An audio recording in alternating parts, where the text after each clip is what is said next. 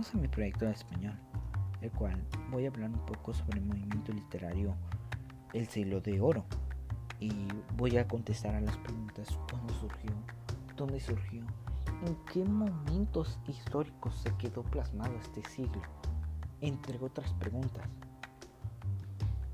Al finalizar, voy a recitar un pequeño trozo del poema A la tristeza de Juan Boscán. El siglo de oro comenzó en 1492 y finalizó en 1681 en España, el cual se le denominó siglo de oro español. Fue un periodo que abarcó desde los primeros años del siglo XVI hasta mediados del siglo XVII. Durante este, España se destacó por su preeminencia política y su desarrollo en las artes, la literatura y las ciencias. Y a este se le denominó siglo de oro porque aproximadamente desde finales del reinado de los reyes católicos hasta la muerte del último de los Austrias, en estos dos siglos, España alcanza su máximo esplendor político y territorial. En este periodo tiene gran importancia en todos los aspectos, desde el económico hasta el literario y por supuesto el social o los problemas religiosos. En 1492, los reyes católicos decretaron la expulsión de los judíos que no aceptaron convertirse al cristianismo. Los que sí se convirtieron recibieron el nombre de conversos y sus descendientes cristianos nuevos.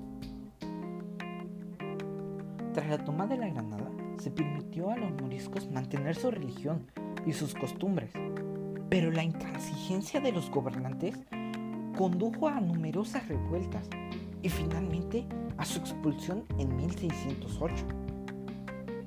El siglo de oro es un nombre de un periodo histórico, cultural que tuvo en España y que se caracterizó por el auge de las artes, esencialmente de la literatura. El siglo de oro es el nombre de un periodo histórico y cultural, el cual Esencialmente era el renacimiento del siglo XVI y el barroco del siglo XVII. Estas fechas en concreto eran muy claves porque abarcan desde la publicación de la gramática castellana en Egrigea en 1492 hasta la muerte de Calderón en 1681. El siglo de oro fue un periodo de intensa creación artística, intelectual y científica y los principales temas que abordaba esta literatura llamada el siglo de oro fueron la vida de los pobres, especialmente la novela picaresca, la honra o el honor, especialmente lo que se refiere a la vida amorosa o familiar, el disfraz y el fingimiento, las doncellas vestidas de hombres, los nobles disfrazados de pobres, entre otras, la sátira y la mofa hacia las tradiciones, la sociedad y la nobleza, el sueño y la locura, contrapuestos con la realidad y el cuestionamiento existencial. El siglo de oro fue un periodo de florecimiento de las artes y la literatura en la España de la dinastía de los Austria o los Habsburgos. Se trata de un periodo sin fechas delimitadas, usualmente superior a un siglo, a pesar de su nombre, cuyos inicios luego de la reconquista española, alrededor de 1492, y sus fines alrededor de 1681, año de la muerte de Pedro Calderón de la Barca. Y este movimiento dio origen a los dos siglos más importantes, que es el siglo del Renacimiento, que fue en el siglo XVI, y el siglo del barroco en, el siglo XVII. Y son unos movimientos muy bien diferenciados. Ahora voy a recitar el poema A la tristeza de Juan Boscán.